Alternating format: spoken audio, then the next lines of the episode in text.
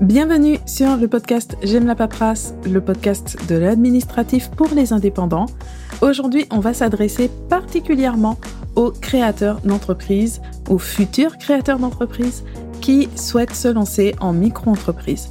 Parce que créer sa micro-entreprise, c'est le début d'une grande aventure dans l'entrepreneuriat, même si on parle de micro-entreprise, ça reste une entreprise avant tout. Et quand on démarre, on est toujours à la recherche des bonnes informations, des conseils qui vont nous aider à préparer au mieux notre projet ou à développer notre entreprise. Parce qu'entreprendre, c'est multiplier les casquettes entre notre cœur de métier, gérer notre entreprise, développer l'activité, etc. Donc de quoi bien s'occuper. Et en ce qui concerne l'administratif, ce n'est pas toujours simple de s'y retrouver pour savoir comment créer sa micro-entreprise, où et comment réaliser les démarches, ce que vous aurez à payer, etc. Donc, cet épisode est là pour vous présenter l'essentiel à savoir pour créer votre micro-entreprise en 2023 en tenant compte de tout ce qui a changé ces derniers mois, puisque, puisque j'avais déjà diffusé un épisode de ce type en 2021 et il y a eu pas mal d'évolutions sur différents points, donc je me suis dit que ça serait intéressant d'en refaire une version actualisée. Vous retrouverez comme d'habitude les ressources dans la description de l'épisode sur j'aime-la-paperasse.com. Donc il y aura des liens pour télécharger gratuitement certaines ressources et pour aller plus loin, le lien vers la formation Objectif Micro-entreprise qui est éligible au CPF.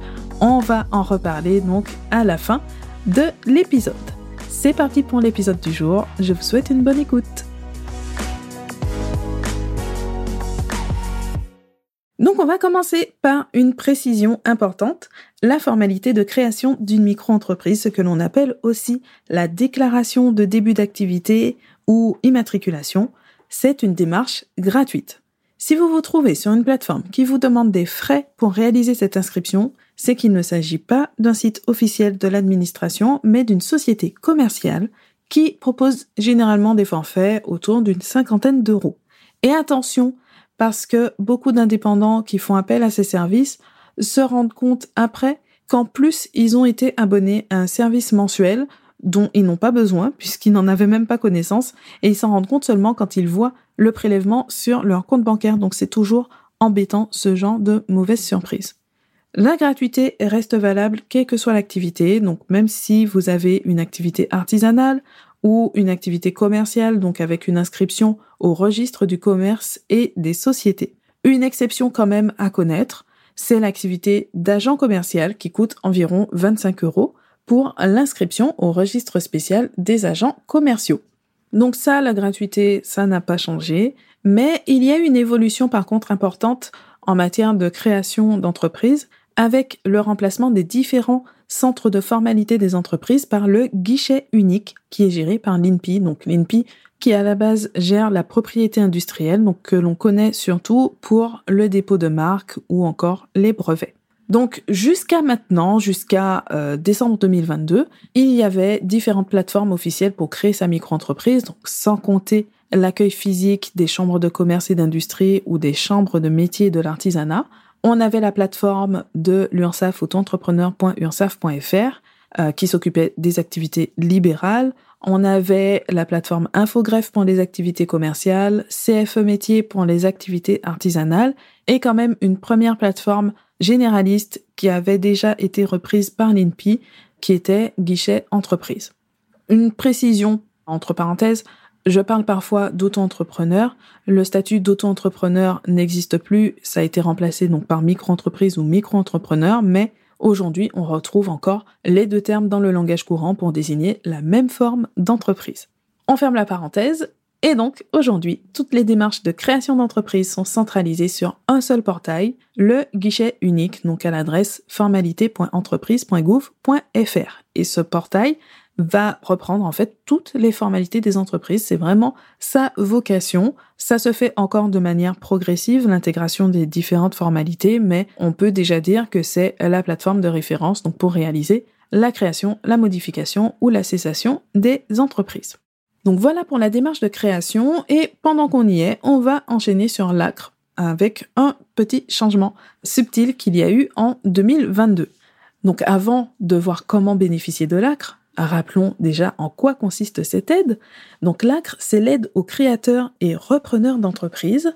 Il s'agit d'une réduction des cotisations sociales de moitié pendant la première année d'activité.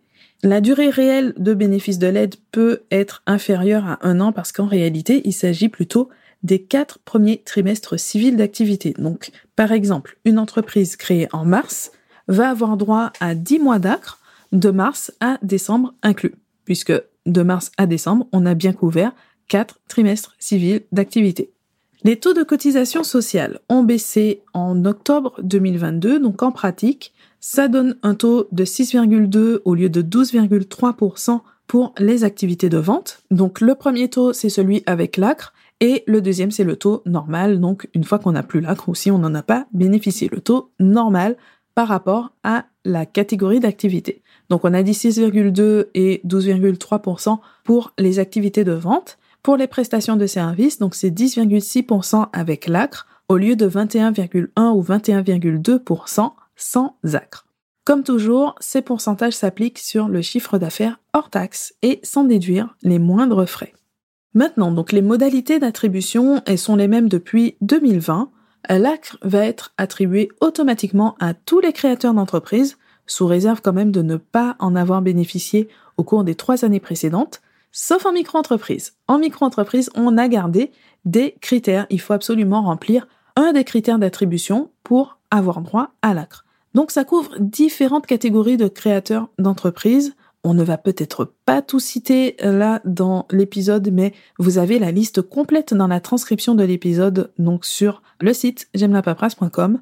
Pour reprendre les principaux, donc on a les demandeurs d'emploi indemnisés, non indemnisés avec des conditions de durée d'inscription. On a les bénéficiaires de certaines aides comme le RSA, mais aussi la prépare, c'est-à-dire l'aide qui est attribuée par la CAF aux jeunes parents qui sont à temps partiel, donc pour compenser ce temps partiel pour un jeune enfant donc de moins de 3 ans. Voilà, pour euh, les grandes lignes.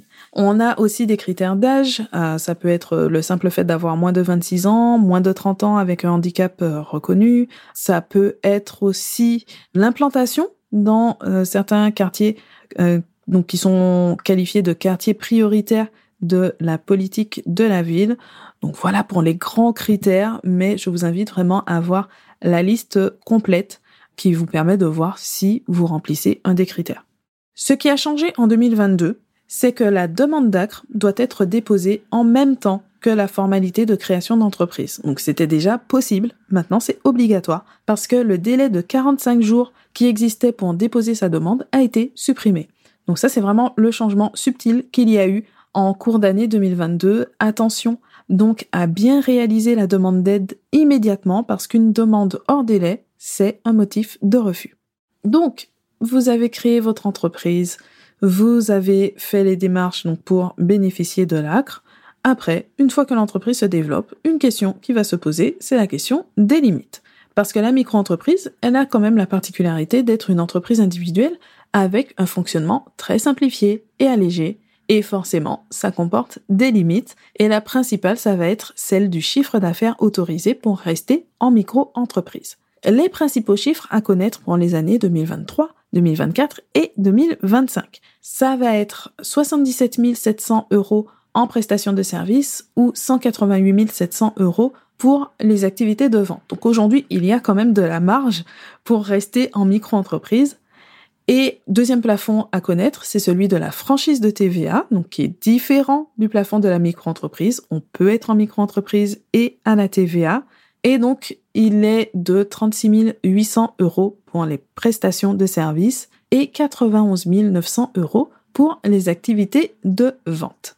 Dans la pratique, il existe différentes règles autour du franchissement des seuils pour déterminer à quel moment exactement vous devez obligatoirement changer de régime fiscal, donc quitter la micro-entreprise ou passer à la TVA. Si on prend par exemple le plafond de la micro-entreprise, il y a une tolérance de deux ans on a l'obligation de quitter le statut, statut entre guillemets, seulement après deux années consécutives de dépassement, donc soit en passant au réel, donc un simple changement fiscal, et en restant à ce moment-là en entreprise individuelle, soit en passant en société. Même chose pour la TVA, il y a une marge de tolérance, et en fonction du chiffre d'affaires réalisé, le passage à la TVA peut être immédiat, donc c'est le cas si vous dépassez 39 100 euros en prestation de service ou 101 000 euros en activité de vente. Et sinon, si vous restez à l'intérieur de cette marge de tolérance, donc entre les deux seuils, vous devez obligatoirement passer à la TVA seulement après deux années consécutives de dépassement. Il y a aussi une règle pour adapter le plafond annuel en fonction de la date de création de votre entreprise. Il y a des exceptions, comme toujours. Mais le plus souvent, il faut considérer que le plafond est valable pour une année civile complète et donc calculer un prorata si vous créez votre micro-entreprise en cours d'année. Dans tous les cas, connaître ces seuils, ça vous permet donc de vous alerter quand vous vous en rapprochez pour anticiper, prendre le temps d'analyser votre besoin, faire vos choix et réaliser les formalités. Parce qu'il peut s'agir de grands changements, notamment si vous devez quitter la micro-entreprise. Une précision, donc j'ai bien dit les chiffres étaient valables pour les années 2023 à 2025 parce qu'ils sont réévalués tous les trois ans. Donc attention à chaque fois à bien prendre le seuil qui correspond à l'année que vous regardez. Donc attention à bien prendre le plafond qui s'applique à l'année que vous regardez à chaque fois. Ensuite, en matière de création d'entreprise, on doit forcément parler du moment pour créer sa micro-entreprise. Grande question. Je ne sais pas qui a dit que le meilleur moment pour commencer c'était hier et que le deuxième meilleur moment c'est aujourd'hui. En tout cas, on dit souvent que le meilleur moment pour se lancer c'est maintenant et d'une façon générale, je suis assez d'accord. Parce que le moment parfait n'arrivera jamais. Le cours de la vie donne toujours une raison de repousser un projet ou une résolution. Quand on dit je vais me remettre au sport, je vais mieux manger, je vais lire plus souvent, je vais arrêter de fumer, je vais mettre des sous de côté, me reposer, profiter de la vie, quand et on met n'importe quoi derrière. Hein. Vous pouvez mettre l'échéance de votre choix parce qu'on a toujours cette tendance à se fixer un point de départ à un moment précis au lieu de simplement se mettre en action tout de suite. Et c'est un peu pareil pour la création d'entreprise parce que on a tous des obstacles, on ne part pas tous du même point dans la vie, mais généralement, ça ne sert à rien d'attendre un moment particulièrement favorable. Par contre, on va nuancer tout ça d'un point de vue stratégique ou purement administratif, ou plutôt en, en faisant le lien justement avec l'administratif et la stratégie, parce que l'administratif peut avoir un aspect vraiment stratégique. Vu les conséquences financières qu'il peut y avoir derrière, ça vaut le coup de se poser la question. Donc, bien sûr, il y a une question de situation individuelle, mais parfois, le fait d'avancer ou de différer la création de son entreprise juste d'un mois ou deux, ça fait une différence énorme au niveau des aides qui va se chiffrer parfois en milliers, voire en dizaines de milliers d'euros. Et je n'exagère pas sur ce point. Donc voici quelques pistes qui peuvent vous aider à déterminer le bon moment pour créer votre micro-entreprise. Après, effectivement, ça demande un peu de réflexion pour adapter à votre situation. Donc, première chose, il est inutile de créer une entreprise qui n'a pas d'activité. L'administratif, ça reste un support et ce qui fait la réalité de l'entreprise, c'est le fait de générer du chiffre d'affaires. Pour générer ce chiffre d'affaires, donc ça veut dire avoir des clients, donc avoir des produits ou des services à leur vendre. Faire les choses en sens inverse, c'est un peu comme acheter les briques pour construire votre maison alors que vous n'avez pas encore le terrain ni les plans. Donc, bien sûr, vous pouvez décider d'anticiper un peu la création, c'est même parfois souhaitable pour faire les choses tranquillement, mais il faut garder en tête que ce n'est pas ça la base pour développer votre activité. Deuxième chose, la démarche administrative peut être réalisée jusqu'à un mois avant le début d'activité et 15 jours après. Donc ça laisse une certaine marge. Troisième chose, comme on l'a dit précédemment, l'ACRE est accordé par trimestre civil. Donc, en créant votre entreprise plutôt en janvier, avril, juillet ou octobre, donc en début de trimestre civil, vous optimisez l'aide à la création en bénéficiant d'un à deux mois supplémentaires de réduction de cotisation sociale. Encore une fois, si possible. Ça ne veut pas dire qu'il faut absolument créer à ces dates-là. Si vous avez des opportunités, ne renoncez pas aux opportunités pour gagner un mois d'aide. Ça n'a pas de sens.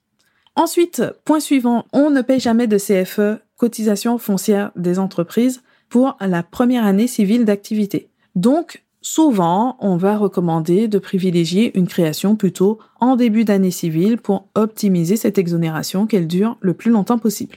En réalité, ce n'est pas forcément un choix euh, judicieux. Ça peut l'être, mais pas forcément. Déjà parce que dans certaines communes, la CFE représente effectivement une charge importante. Parce qu'une petite entreprise peut se retrouver avec une CFE de 500 voire 1000 euros. Mais dans d'autres villes, cette même cotisation s'élève à une petite centaine d'euros. Donc ce ne sera pas du tout significatif dans la vie de votre entreprise. Et dans tous les cas, on est exonéré en cas de chiffre d'affaires inférieur à 5000 euros, avec un décalage en plus entre l'année qu'on va regarder pour déterminer l'exonération et le moment où on en bénéficie. Bon, sans trop entrer dans les détails, ça veut dire que parfois, finalement, une création en fin d'année, ce n'est pas si déconnant. Et si on se retrouve obligé de choisir entre obtenir l'acre, optimiser l'acre ou euh, obtenir une année supplémentaire sans CFE, en général, on est plutôt gagnant avec l'acre. Voilà, je pose ça là. parce que c'est l'inverse euh, du, conseil qu'on lit, qu'on entend, mais c'est simplement parce que c'est un raccourci et aussi parce que c'est quelque chose qu'on a dit et répété avant qu'il y ait cette exonération, avant que les règles changent. Et donc parfois, quand les règles changent, bah, il faut regarder un petit peu la stratégie, si on peut l'adapter et est-ce que ça pourrait devenir un atout, en tout cas, euh, est-ce qu'on doit ajuster par rapport à cette donnée supplémentaire? Voilà. Ensuite, euh, dernier point par rapport au moment pour créer votre entreprise. Si vous allez bénéficier de l'allocation chômage, la date de création d'entreprise aura un impact très très important selon que vous créiez votre entreprise avant ou après avoir quitté votre travail. Ça, c'est un des facteurs les plus importants si vous vous trouvez dans cette situation parce qu'il va agir directement sur le montant d'allocation chômage que vous allez percevoir chaque mois et aussi sur la possibilité de percevoir l'allocation chômage sous forme d'un capital au lieu du versement mensuel. Mais j'ai encore lu aujourd'hui, donc pour recevoir toutes vos allocations euh, sous forme d'un capital versé en une ou deux fois. Non, c'est pas toutes les allocations, c'est la moitié. Hein Donc euh, il y a une vraie réflexion derrière là encore pour savoir ce que vous privilégiez en fonction de votre situation, de votre projet, etc. C'est quelque chose à vraiment étudier. C'est un point entier que je vois euh, en formation parce que ça demande de faire des simulations et de se projeter vraiment pour savoir ce qui est le plus favorable entre la totalité mais sur une très longue période totalité éventuellement. Parfois, euh, c'est rien du tout sur cette très longue période, ou d'autres fois, ça va être ben, la moitié, mais versé euh, sur euh, une période d'à peu près six mois. Donc, sans détailler plus ce point, c'est pas quelque chose qu'on peut dire d'une manière très générale, mais qu'il faut vraiment étudier au cas par cas. Donc, comme vous voyez, choisir sa date de création d'entreprise, c'est une décision stratégique en fonction de votre situation personnelle et de vos projets, et il est inutile de se précipiter. Ensuite, dernier point, j'aime bien finir sur une note positive parce que c'est tellement rare en matière d'administratif. Donc on termine avec le droit à la formation. Parce qu'aujourd'hui, encore, trop d'indépendants ignorent qu'ils ont des droits à la formation et en plus les prises en charge sont parfois vraiment intéressante. Même si ces derniers temps, on est plutôt sur une tendance à la baisse, mais avec un peu de chance, ça va remonter un peu, et ça reste un bon coup de pouce quand même à connaître dans tous les cas. Donc parmi les différentes possibilités de financement de formation, il y en a deux à connaître impérativement. La première, c'est le CPF, le compte personnel de formation, et la deuxième, les fonds de financement spécifiques aux indépendants. Donc le CPF aujourd'hui, normalement, tout le monde connaît un peu avec le nouveau système, bon, nouveau entre guillemets, hein, ça date de 2019, mais on reprend quand même euh, quelques éléments. Le CPF avant, il était réservé aux salariés, mais les indépendants ont commencé à acquérir des droits euh, sur leur CPF depuis 2018 et dans la pratique, donc euh, depuis 2020, peuvent utiliser ces droits. Donc ça déjà, c'est un point important. Oui, on continue à acquérir des droits au CPF en tant qu'indépendant. Ce qu'il faut absolument savoir, c'est que le CPF s'est donc largement simplifié pour le secteur privé grâce à la plateforme Mon compte formation, donc ce fameux changement de 2019. Malheureusement, pour les fonctionnaires, ça n'a pas changé.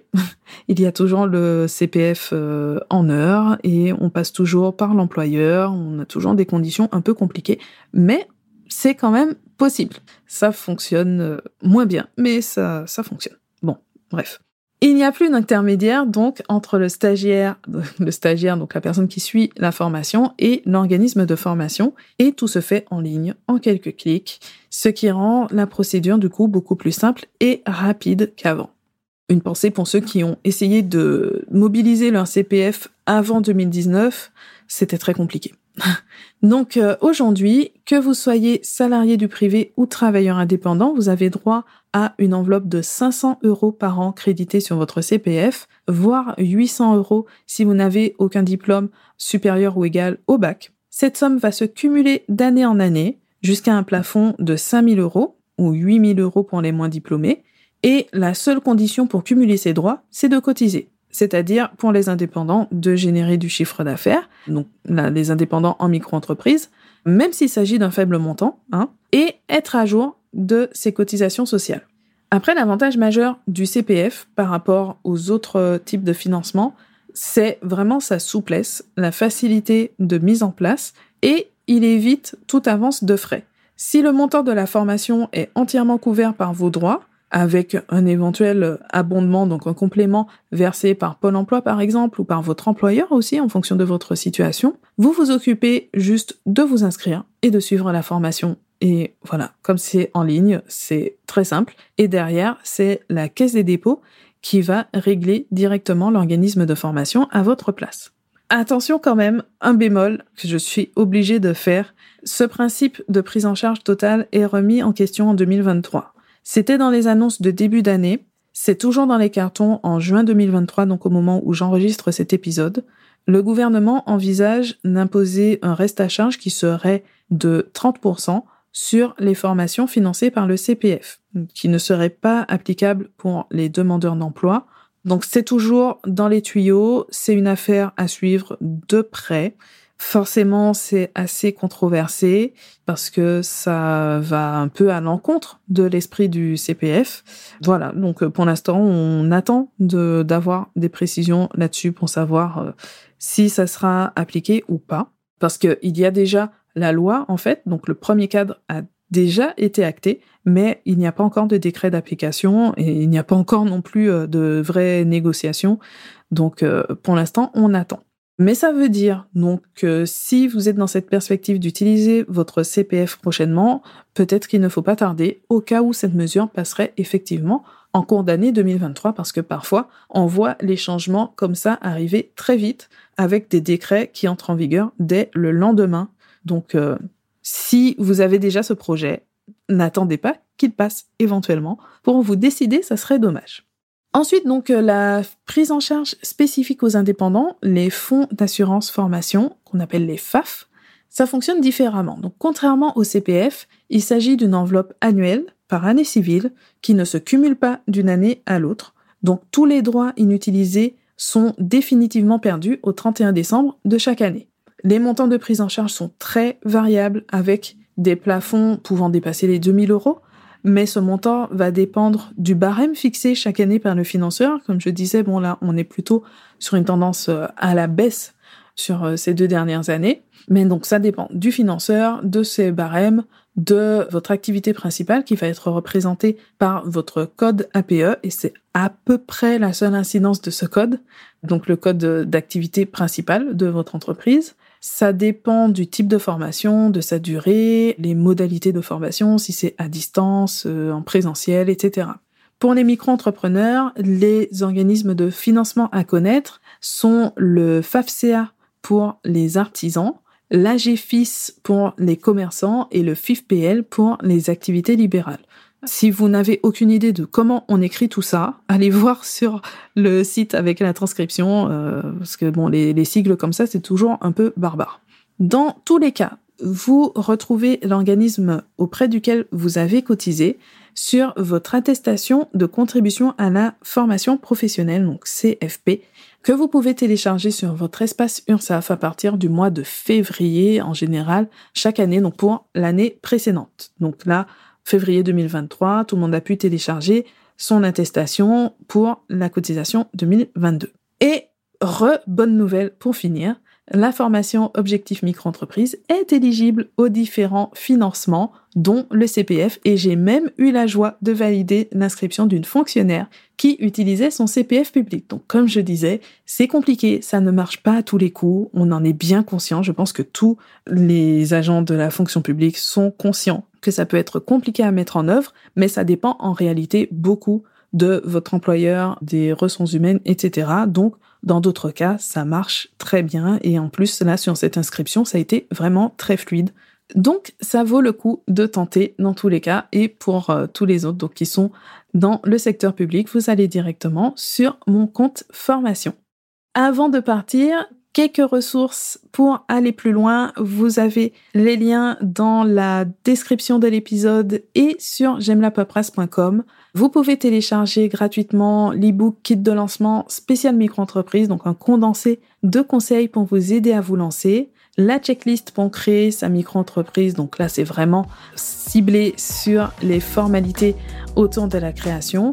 Et bien sûr donc la formation objectif micro-entreprise parce que ce n'est pas toujours simple de trouver une formation précise sur mon compte formation et quelque chose me dit que c'est peut-être le moment pour vous de reprendre le contrôle sur l'administratif de votre micro-entreprise. Merci d'avoir écouté cet épisode jusqu'au bout. On se retrouve très bientôt pour un nouvel épisode.